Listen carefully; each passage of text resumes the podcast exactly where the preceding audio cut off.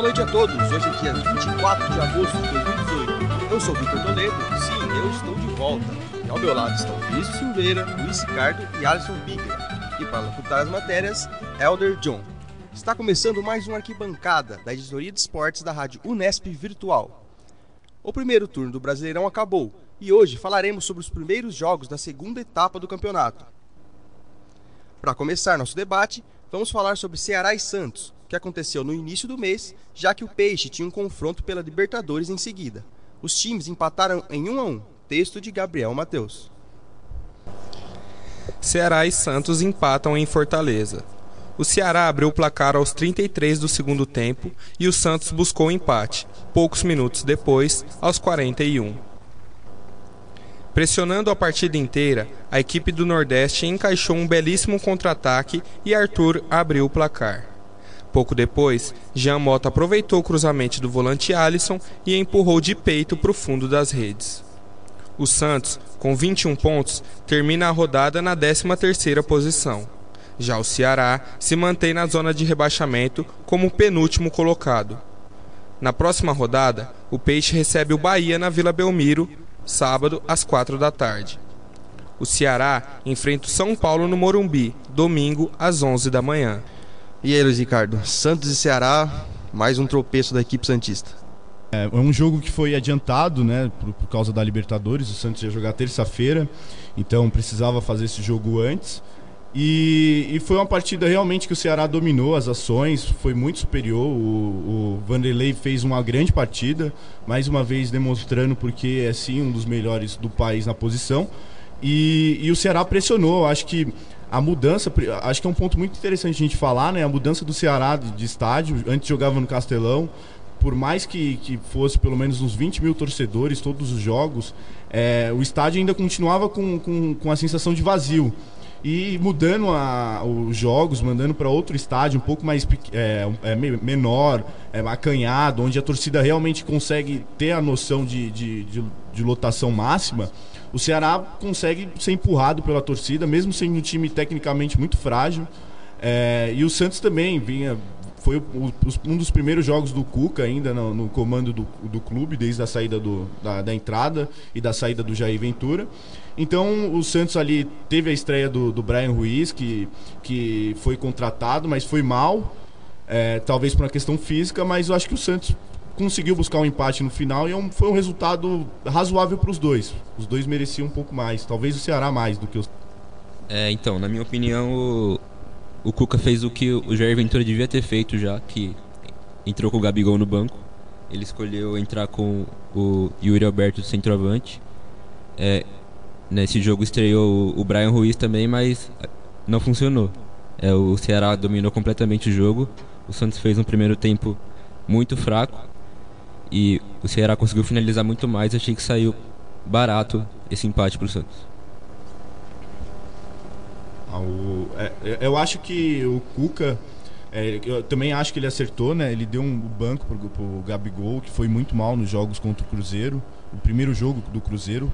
E então o Cuca precisava mexer no time e ele colocou os reforços. A questão é física mesmo. A temporada do Brasil, é, o Santos já tem quase 50 jogos em agosto, então é um, é um ritmo muito frenético para um time é, que, que, disputa, disputava três competições, agora duas, agora são a, só a Libertadores e o Brasileirão. Já o Ceará, eu acho que precisa é, tem que fazer os pontos em casa. Esse jogo contra o Santos, por exemplo, que é um, adversário que estava debilitado, é, tecnicamente é, não, num momento não tão, não tão bom, o Ceará precisava ter feito os três pontos para fazer os três pontos em casa, em jogos assim, é essencial para quem luta contra o rebaixamento. Então o Ceará precisava ter saído com os três pontos na, na briga para se manter na Série A, né? Bom, seguindo agora os jogos dessa semana, o empate do Lanterna Paraná com o líder São Paulo na quarta-feira. Texto de Giovanni Luque. Em atuação sem muito brilho, o líder São Paulo empata com o Lanterna Paraná por 1 a 1 e vê o Internacional se aproximar da liderança. Aos 8 minutos do primeiro tempo, Nenê roubou a bola no ataque e marcou para o São Paulo. Em uma jogada confusa, no fim da primeira etapa, o lateral Júnior empatou para o clube paranista. Abusando das bolas aéreas, 26 no total, o São Paulo foi regular. Depois do gol, o líder do campeonato só voltou a assustar o goleiro Richard no fim do jogo. Já o Paraná demonstrou muita raça e vontade. Mesmo pecando na parte defensiva, os bons chutes de Silvinho e Guilherme Biteco deram trabalho à zaga São Paulina. O tricolor paulista continua no primeiro lugar do Brasileirão, separado agora por apenas um ponto do vice-líder internacional. Por outro lado, o tricolor da Vila Capanema é o lanterninha da competição, estando a cinco pontos do esporte, o primeiro time fora da zona de rebaixamento. O São Paulo volta ao Morumbi na próxima rodada, onde vai enfrentar o Ceará. Com o apoio da torcida, são mais de 52 mil ingressos vendidos. O time defenderá sua invencibilidade de nove jogos sem derrota em casa no Brasileirão. O tricolor paranaense viaja até Recife para enfrentar o esporte na Ilha do Retiro. Enfrentando uma sequência de três derrotas e dois empates, a equipe põe suas esperanças no novo técnico, Claudinei Oliveira, que já comandou o time diante do São Paulo. Bom, São Paulo que está brigando lá em cima na tabela, é, não, não poderia ter é, perdido esses pontos contra a equipe do Paraná. O que, que vocês acham sobre, sobre essa partida? É, o São Paulo, né? Primeiro eu queria aqui externar o meu, meu minha grata surpresa com o São Paulo no Campeonato Brasileiro. Realmente está liderando depois do, do primeiro turno. É, a gente tem que levar sim os, os números em consideração. É, dos 15 campeões do primeiro turno no, do Brasileirão desde, a, da início, desde o início do, dos pontos corridos, 12 foram campeões, incluindo o São Paulo nas três vezes que. Somente uma vez da, na, o tricampeonato seguido, São Paulo não terminou o primeiro turno na liderança. Então é um dado que dá sim confiança para o grupo, grupo que foi eliminado da Sul-Americana e, e, agora tem um campeonato brasileiro só, somente, então dá para você focar totalmente no campeonato brasileiro. Eu acho que deve ser sim a meta do São Paulo, voltar a ser campeão nacional.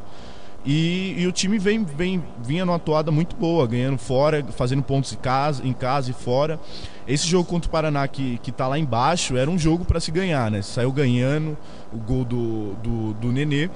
É, ele, o Diego Souza e Everton encaixaram muito bem.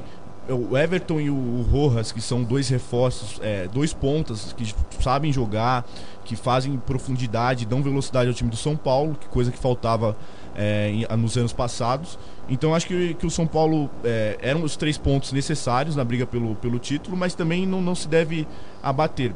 O Inter, que está disputando também, só tem o Campeonato Brasileiro. E o São Paulo, acho que vai ficar essa briga São Paulo e Inter até o final, porque o calendário vai pesar muito para os times que, que disputam outras competições. É, o que se nota na equipe de São Paulo né, é aquela a solidez defensiva, né?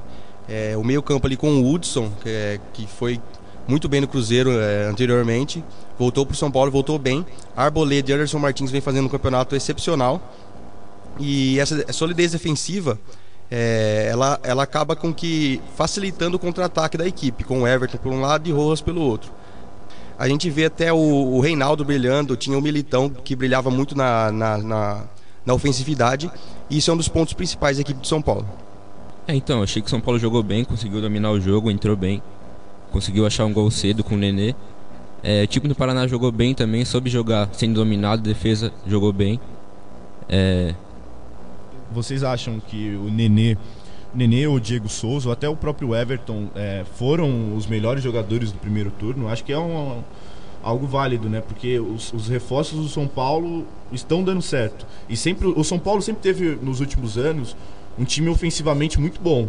A gente teve é, Ganso, Kaká, Pato, é, mas um time que defensivamente sempre é, teve muita dificuldade. Tanto é que quando o Maicon lá, que foi contratado do Porto, fez um, uma boa primeira, um bom primeiro semestre, o, tor o, torcedor do São Paulo animou, era o deus da zaga e tudo mais. Eu acho que finalmente São Paulo tem um, um sistema defensivo que dê para segurança, os laterais, o Reinaldo e o Militão que fizeram um grande primeiro turno. Nenê, Diego Souza e Everton, não sei se vocês concordam, são os principais jogadores do primeiro turno do Brasileirão. Também na quarta-feira, o Internacional venceu o Bahia, texto de Matheus Antônio. Internacional supera o Bahia na Fonte Nova e vence a quinta seguida no Campeonato Brasileiro. O gol do time gaúcho foi marcado por Patrick aos 22 minutos do primeiro tempo, aproveitando a falha da defesa baiana. Na primeira etapa, o jogo foi aberto, com chances claras de gol para os dois lados, comprovando a boa fase dos times no campeonato. Já no segundo tempo, o Colorado mostrou consistência defensiva e conseguiu administrar a vantagem sem grandes sustos. O Internacional segue na segunda posição do campeonato com 41 pontos, apenas um ponto atrás do líder São Paulo. Já o Bahia permanece na 11ª posição, com 22 pontos, apenas 3 a mais do que o Vitória, primeira equipe na zona de rebaixamento. Na próxima rodada, o Internacional recebe o Palmeiras, domingo às 4 da tarde, enquanto o Bahia visita o Santos na Vila Belmiro, sábado às 4 da tarde. Bom, a equipe do Internacional vem numa toada boa, conseguiu vencer o Bahia fora de casa. E aí, Vini, o que, que você acha? Então, já é a quarta vitória do Inter seguida. É, o time vem muito bem. O, o time do Bahia não é um time fácil, é um time organizado, joga bem em casa. É, mas o Inter vive realmente um bom momento. O Camilo titular jogando bem, depois do gol de falta no final. É, então, o, eu acho que o Inter tem sim time para buscar esse título e vem muito bem no campeonato. É, o interessante da equipe do Internacional é que ela subiu nesse ano do, da Série B, é, manteve o Dair Helma ali na, na, na comissão técnica, muito criticado às vezes pela torcida. E a equipe se reforçou, o William Potter vem jogando muito bem. O Nico Lopes são, ele e o Nico Lopes são os dois artilheiros da equipe no campeonato, acho que com uns 10 gols no total. E a equipe do Inter vem, vem buscando mesmo esse título, que se não me engano faz mais de 30 anos que não ganha o Campeonato Brasileiro. Então a equipe vem forte pro campeonato. Bom, seguindo o campeonato, o esporte continua em seu jejum de vitórias. Dessa vez foi derrotado pelo América Mineiro. Texto de Gabriel Matheus. América Mineiro ganha por 2 a 0 do esporte na Ilha do Retiro. Luan, no primeiro minuto da segunda etapa, e Rafael Moura, aos 21, decretaram o décimo jogo do esporte sem vencer. Um primeiro tempo dominante da equipe pernambucana terminou decepcionante. O time tinha controle do jogo, mas não conseguiu marcar. O Leão não sentiu o gol logo no início do segundo tempo e foi para cima, mas após o gol de Rafael Moura, a equipe se descontrolou. O time rubro-negro, que não vence há 10 jogos, se manteve com 20 pontos, em 16º e pode cair para o Z4 ao fim da rodada. O time rubro-negro, que não vence há 10 jogos, se manteve com 20 pontos em 16º. Com 25 pontos ganhos, o Coelho se manteve na décima posição e se afastou da zona de rebaixamento. O esporte volta ao campo no próximo sábado, às 9 da noite, contra o Botafogo no estádio Engenhão. Às quatro da tarde do domingo, o América recebe o Flamengo no estádio Independência. Bom, no confronto entre duas equipes ali que vão brigar claramente pelo rebaixamento, o esporte começou muito bem o campeonato junto com o América, mas ambos já deram uma, uma já deram uma caída na tabela e o esporte 10 jogos sem vencer. É, o esporte vem numa sequência muito ruim, com três derrotas seguidas. E era a chance dele de ganhar e se afastar cada vez mais da zona de rebaixamento, acabou tropeçando e se complicando na tabela. É, então, realmente o América foi, foi superior na partida, entrou muito bem. É, o América vinha de três jogos sem vencer, apesar do bom campeonato que vem fazendo. O, o, o América é um time que normalmente briga para não cair, mas tem conseguido ter boas atuações esse ano, vem jogando bem. É, e conseguiu dominar o esporte. Em boa fase, o Palmeiras venceu o Botafogo com dois gols de Lucas Lima na quarta-feira. Texto de Matheus Antônio. Palmeiras vence o Botafogo no Allianz Parque e encosta de vez na parte de cima da tabela. Após entrar no segundo tempo, o meia Lucas Lima teve atuação decisiva e marcou os dois gols da partida aos 32 e aos 41 minutos. O Verdão teve controle do jogo durante a maior parte do tempo, mas não conseguiu furar o bloqueio alvinegro durante a primeira etapa. O Alviverde ainda reclamou de um pênalti não marcado. No segundo tempo, o cenário de pressão palmeirense se repetiu e o Botafogo teve o lateral Moisés expulso aos 25 minutos. Aos 37, um pênalti foi marcado para o Palmeiras, mas o goleiro Saulo defendeu a cobrança de Dudu. Com a vitória, o Alviverde chegou aos 36 pontos, alcançando a quinta posição na tabela. O Botafogo, que não vence há cinco jogos, permanece com 22 pontos na 12ª posição. Na próxima rodada, o Palmeiras vai até o Beira Rio enfrentar o Internacional domingo às 4 da tarde, enquanto o Botafogo recebe o esporte no Engenhão sábado às 9 da noite. É, para quem achou que o Felipão ia chegar e não ia dar em nada, a equipe já não, não tá tomando mais gols e tá conseguindo os resultados. É, o, o, Palmeiras e o Botafogo vivem momentos até parecidos em alguns aspectos, né? Parecidos, mas tão diferentes também. O Palmeiras está cinco jogos sem, sem perder no Brasileirão, já o Botafogo está cinco jogos sem ganhar. O Palmeiras é, mexeu no comando técnico da equipe, o Felipão entrou e eu acho que, que o, o Felipão entrou muito mais focado na, na Copa do Brasil e na Libertadores. Eu acho que o, o Palmeiras vem muito mais forte forte nessas competições para ser campeão, mas vem fazendo um bom trabalho no, no Campeonato Brasileiro. Não é, é chegou a poupar alguns jogadores no jogo contra o Vitória.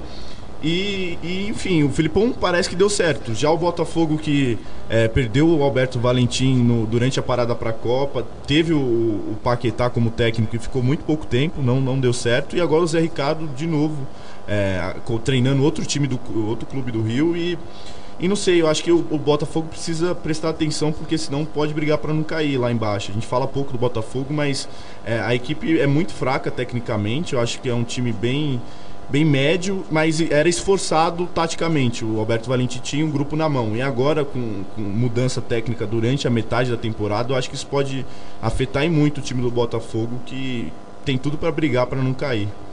O Botafogo é um time tecnicamente limitado Tá só a três pontos da zona do rebaixamento e realmente ele tem que brigar muito para não para não acabar indo para a zona do rebaixamento e disputar a segunda divisão ano que vem. O Palmeiras ele vem conseguindo equilibrar as três competições e na Copa do Brasil, na Libertadores e chega bem no Brasileirão também. É, o Botafogo historicamente tem um, um, elenco assim muito limitado, né? Não tem a equipe não tem tanto dinheiro para investir em jogadores e acaba pegando jogadores mais da base. E, e, historicamente a equipe do Botafogo não consegue chegar assim para brigar, brigar por títulos, sempre fica ali no meio de tabela. Enquanto a equipe do Palmeiras fez um, um alto investimento, já vem fazendo com a Crefisa um alto investimento, e agora parece que parece que agora eles entraram no, nos eixos, apesar de, de é, abusarem muito dos lançamentos que, que deixa o jogo mais feio para o torcedor. É, a equipe vem conseguindo os resultados. É, agora vamos ver na sequência se, se a equipe do Palmeiras consegue brilhar nas três competições que ainda disputa. É, algumas mudanças a gente tem que destacar que o Felipão fez em, em, em relação ao Roger. O, o, Lucas Lima, o Lucas Lima fez dois gols, fez, fez, os dois gols da vitória, mas iniciou no banco de reservas. Então acho que é meio uma forma de acordar o Lucas Lima é, que no começo do ano chegou até a ser criticado em alguns momentos pela torcida palmeirense, mas eu acho que ele ainda é um valor importante do, do clube e que, que o Filipão parece conseguir trabalhar bem. Ele deu esse banco assim, vamos jogar, Lucas Lima. E também o centroavante, né? O Filipão gosta de jogar com um 9 lá na frente. O Davidson, querendo ou não, é, a gente pode discutir a qualidade técnica dele, mas é, desde que o Filipão chegou, já marcou três gols. É ele tinha feito um até então. Então acho que, que, que vem numa boa fase e com a volta do Borra também tem tudo para ter esse 9, o time do Palmeiras, e uma nova forma de jogar, que nem você falou, menos bonito, menos, menos bonito, mas porém muito mais prático e que eficiente no, nos resultados. E assim a gente termina o nosso primeiro bloco. Voltamos já com mais arquibancada.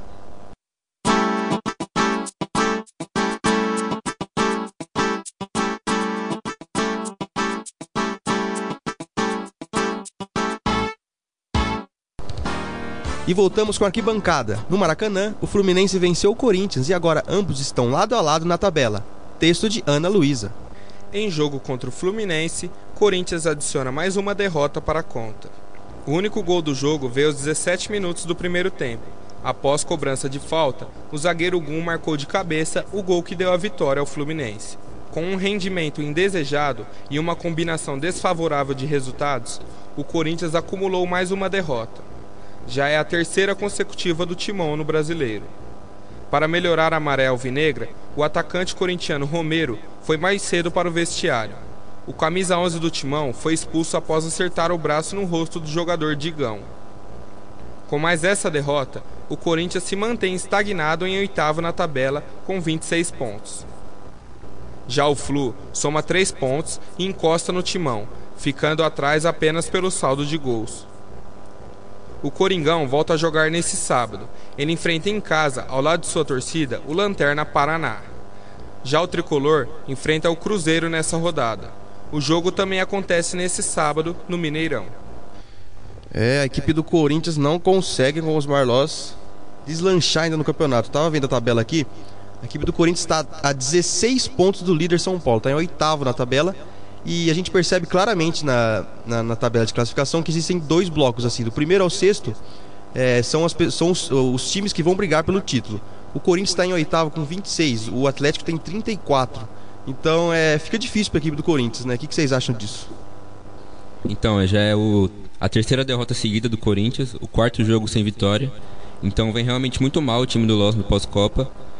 É, não vem conseguindo ter boas atuações. O, ataque do Corinthians é muito ineficiente. Esse, esse esquema sem centroavante funcionava porque ele tinha alguém que pisava na área, um meia que sabia invadir, que era o Rodriguinho, que ele sabia fazer essa função muito bem, mas depois que ele saiu e o Romero não vem conseguindo jogar bem, o time fica muito ineficiente no ataque. E o Fluminense soube, soube abusar disso depois da, da expulsão do Romero, que para mim não foi justo, era só para amarelo, mas mesmo assim o Fluminense soube dominar o jogo, soube abusar de ter um homem a mais e mereceu ser com a vitória. É, o Corinthians ele vem numa sequência muito ruim, um empate, três derrotas e apenas quatro gols sofridos e apenas um gol feito. É, realmente com os Marlos o Corinthians não vem conseguindo resultados bons quanto, quanto com o Carilli e provavelmente não vai conseguir avançar nas, nas fases do, da Copa do Brasil, da Libertadores, nem chegar a uma posição boa no Campeonato Brasileiro, brigando ali para ficar entre os dez primeiros. É, eu acho que nem você falou, né, Vitor? O, existem realmente dois blocos e o Corinthians está muito longe. O Corinthians vai ficar, pode acabar ficando num limbo do, do campeonato, não briga lá embaixo, que é os, os que brigam para não cair. Eu acho que até o, o décimo segundo com 22 pontos é uma pontuação que está muito próxima do primeiro da, da zona, que tem 19. E existe outra parte da tabela, que é o Atlético Mineiro, hoje é o sexto com 34 pontos. Então o Corinthians está entre essas duas faixas da, da, da, tabela. É, o futebol apresentado não, não vem agradando, acho que ninguém, o torcedor corintiano. É, sente que o time não é tão mais eficiente. O Corinthians nunca foi um, é, desde o ano passado, nunca foi um time muito brilhante, é, incrível aos olhos, mas sempre foi um time muito eficiente. Fazia o resultado 1 a 0, conseguia segurar. Agora tem, tá tendo muitas dificuldades. Eu acho que é, o Loz ainda não se decidiu se quer jogar com 9, se quer jogar sem o 9. Então acho que no meio da temporada é sempre bem complicado se alterar a, o time e, e manter uma pegada a mesma que vinha com o Carilli. Então o Corinthians deve ficar ali nessa faixa de, de meio de tabela. O que fica claro na equipe do Corinthians é a falta de um esquema tático muito, muito bem definido. assim. É, como o Vinícius disse, é, na, quando tinha o Rodriguinho, ah, ele comandava o meio-campo ali, tinha um homem de referência um pouco mais avançado. Agora, com a saída dele, ficam quatro jogadores de velocidade ali no meio que, que não sabem muito a posição que, que, deve, que deve atuar. Isso ficou muito claro né, é, em contraponto à equipe do Fluminense, que tem um esquema muito, muito bem definido com o Pedro na frente. Então a equipe toda joga em função dele, com os laterais, o Gilberto e o Ayrton Lucas, e com os homens do meio-campo, os volantes fazendo as jogadas de transições. Então isso ficou muito claro e a vitória foi claramente muito bem é, justa. Só para encerrar realmente a, essa parte, o Corinthians do, no jogo contra o Vasco, que é, acho que foi o melhor jogo do, do, do Corinthians com o Osmar Loss, o 4 a 1 virando o jogo, é, mudou muito em função da, da, da alteração da, da formação durante o jogo. O Corinthians iniciou sem jogar com 9 e o Romero assumiu essa função durante o jogo e voltou para um 4-2-3-1, que é um, o tradicional esquema. E, e, o Romero, mesmo não sendo um camisa 9, conseguiu ter essa presença diária, coisa que o Rodriguinho tinha. E, e naquela partida marcou os três gols né, da, da vitória e foi extremamente importante. Então acho que o, o Osmar Loz vai acabar optando por um centroavante futuramente. Indo para o sul, Grêmio e Cruzeiro deixaram tudo igual no placar na arena. Texto de Gabriel Mateus. Grêmio fica no empate com o Cruzeiro na Arena. Aos 44 do primeiro tempo, Bruno Silva acerta um belo chute e abre o placar. Em um chute forte, Everton Cebolinha empatou para o Grêmio aos 14 da segunda etapa. Após pegar três pênaltis na disputa de, de, quartas de final contra o Santos na Copa do Brasil, o goleiro Fábio brilhou mais uma vez em cobrança de Luan. A equipe gaúcha jogou melhor durante toda a partida e teve chances de virar o jogo, mas acabou esbarrando na defesa mineira. O tricolor continua em quarto lugar com 37 pontos. Já o Cruzeiro sobe para sétimo lugar com 27 pontos. O Grêmio enfrenta o Atlético Paranaense na Arena da Baixada, sábado às 7 da noite. Enquanto o Cruzeiro enfrenta o Fluminense em casa, sábado às 9 da noite. É incrível como a rivalidade no Sul é grande, né? A equipe do Grêmio, que é tradicionalmente uma equipe copeira, poderia muito bem largar a mão do Campeonato Brasileiro para seguir na, na, na, na, Libertadores. Mas com a aproximação do Internacional na, na, na, liderança, ficando a um ponto do São Paulo, a equipe do Grêmio já mudou o discurso, já falou que vai brigar pelo título e é, tropeçou em casa diante do Cruzeiro. É, foi um jogo é, bem movimentado.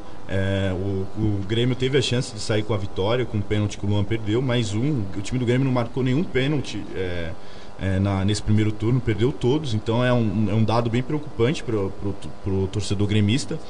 É, mas tinha tudo para ser um jogo até melhor. Se, se as duas equipes viessem é, totalmente focadas no Brasileirão, o, o, Cruzeiro entrou com um time misto. Eu acho que são as estão entre as cinco melhores equipes do país, facilmente a equipe do Cruzeiro e do Grêmio. O Grêmio vem nessa sequência de Copa do Brasil, Libertadores, dois títulos importantes, mas eu acho que o torcedor gremista quer sim ganhar a, a, o Campeonato Brasileiro. O, o, o Internacional está há 30 anos sem ganhar um Campeonato Brasileiro. O Grêmio está há 20 anos também. Então, há muito tempo esse título não vai para o Rio Grande do Sul. E o time do, do Grêmio focado, é, jogando tudo que sabe, é, é um time muito forte. É, e jogando em casa ainda principalmente. Então tem que fazer esses pontos quando estiver na arena. É, foi um time, basicamente, o, o time titular do Grêmio que jogou, com algumas alterações, poucas. Então acho que a, a, equipe do Grêmio, se focar no Campeonato Brasileiro, o que eu acho muito pouco provável, eu ainda tenho lá minhas dúvidas, o Grêmio entra assim como candidato. Já o Cruzeiro parece que abriu mão realmente do Campeonato Brasileiro e a meta agora é fazer o que o Grêmio fez, que ganhou a Copa do Brasil um ano, na sequência ganhou a Libertadores, o que o Santos fez em 2010, ganhando a Copa do Brasil e na sequência a Libertadores. E o, o Mano Menezes é, focou. É, é, o título que ele quer é a Libertadores esse ano. E vem bem, né? Ganhou o primeiro jogo de 2 a 0 do Flamengo no Maracanã. Ontem no Rio, o Flamengo venceu Vitória por 1 a 0. Texto de Ana Luísa. Com vitória simples, Flamengo leva os três pontos contra o rubro-negro baiano. O gol do meia Diego, aos 41 do primeiro tempo, garantiu o resultado positivo para o time carioca. O destaque do jogo foi o atacante Vitinho, que logo nos primeiros minutos de jogo acertou um belo chute no travessão. Recém-contratado pelo time carioca, Vitinho participou de muitas jogadas ofensivas e fez a sua melhor partida desde a estreia no time. Com essa vitória, o Flamengo chega aos 40 pontos, dois atrás do líder São Paulo, embolando ainda mais a briga pelo título. Tal Vitória mantém seus 19 pontos, apenas um atrás do esporte, e continua na zona do rebaixamento. O Mengão volta a jogar pelo Brasileiro no domingo, dia 26, contra o América Mineiro, na casa do rival. Enquanto isso, o Vitória enfrenta no mesmo dia o Galo, no Barradão.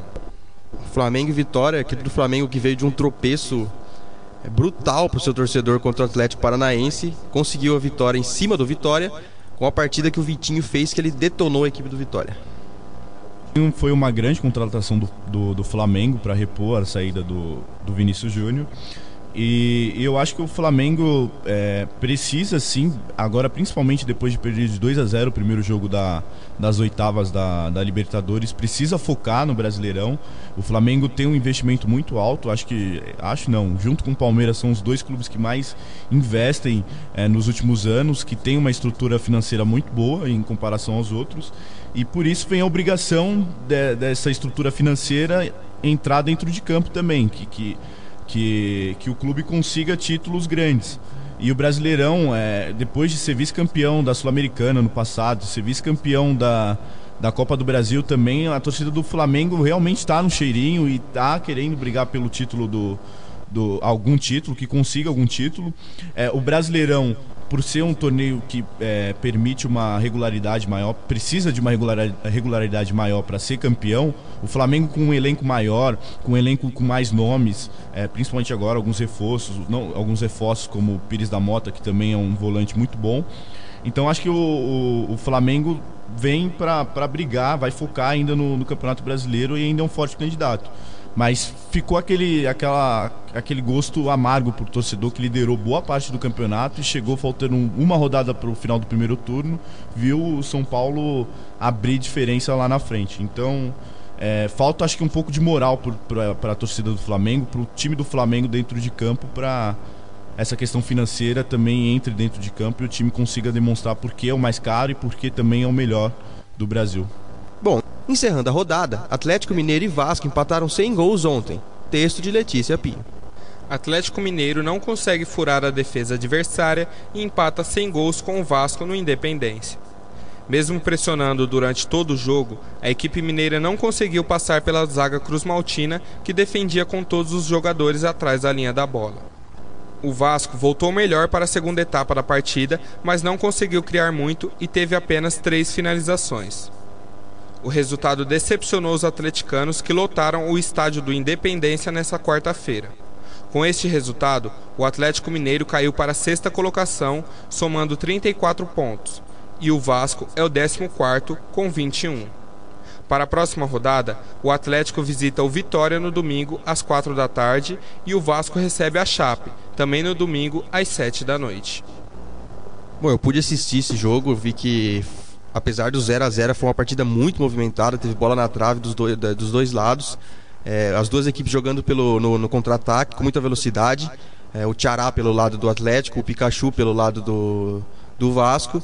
E no final das contas, 0 a 0 é, o time do Galo jogando em casa, eu acho que era um, um, resultado, os três pontos era o resultado ideal. Ainda mais se você olhar o número de finalizações, o Galo deu uma pressionada no, no Vasco. É, o Vasco é, vem, pelo menos de positivo, além do empate fora de casa, eu acho que a questão de não levar gol o time do Vasco é, é, um time que vem levando muitas goleadas esse ano e, e agora com mudança no comando técnico, com, com, com, com outro comando técnico, né, com o Valdir no, na, treinando o time. Não sei se ele vai ficar, se é interino ou se ele realmente vai ficar no, no comando do Vasco. O, o, time pelo menos conseguiu ter uma consistência defensiva e não levar gols. Já o time do Atlético, eu acho que às vezes depende muito de, do, do, do, individual. Precisa contar com um bom dia do Ricardo Oliveira, às vezes precisa contar com um bom dia do Elias. E falta, acho que um pouco mais. É um time muito bom em, em nomes individuais, mas acho que ainda como conjunto ainda falta algo para o time do Atlético. Talvez não, não seja um time que para esse ano vá brigar por título, mas acho que no ano que vem, se mantiver a base, manter também o, o treinador tem tudo para brigar por, por, por algo no, no, ano que vem. Mas é um time bem interessante esse do Atlético. E o jogo foi interessante sim também. A equipe do Galo foi uma das que mais sofreu com a parada para a Copa, né? Perdeu diversos jogadores, teve que se reestruturar com contratações é, estrangeiras, por causa que aqui no, no Campeonato Brasileiro não tinha mais como contratar. E e é, é demorado um pouco mesmo essa adaptação dos jogadores e com isso fez com que a equipe caísse na tabela, que é perdesse o rendimento. O Palmeiras também foi muito assediado pela janela, mas como o Palmeiras tem dinheiro em caixa, acabou que segurando os jogadores. O Galo não tem, é, não tem esse privilégio. Então, bom, foi, foi é, perdeu pontos ali para o Vasco, mas é, é aquele, aquela partida que, que poderia ter perdido também. É, perder o Roger Guedes que era o, talvez o principal jogador do Brasileirão até onde ele jogou, é, e, e, o Gustavo Blanco, que vinha fazendo um grande campeonato brasileiro no meio campo. É, são nomes impactantes, que impactam no, no, na qualidade do futebol. Só para encerrar, realmente, o Vasco acho que tem que tomar cuidado para não brigar lá embaixo. Eu acho que vai brigar lá embaixo, mas para não cair novamente no. Seria, acho que a terceira ou quarta vez que o Vasco cai num período muito curto. E é um time que está com 21 pontos, o primeiro fora das, o primeiro da, da zona tem 19, então é uma distância muito razoável e o time precisa se acertar o quanto antes para não cair para a segunda divisão novamente. Bom, vale lembrar também que nessa rodada o jogo entre Chapecoense e Atlético Paranaense foi adiado. É isso, pessoal. Assim encerramos mais um Arquibancada. Nos encontramos de novo no próximo programa para debater a 21ª rodada do Brasileirão. Muito obrigado aos companheiros e aos ouvintes. Até lá!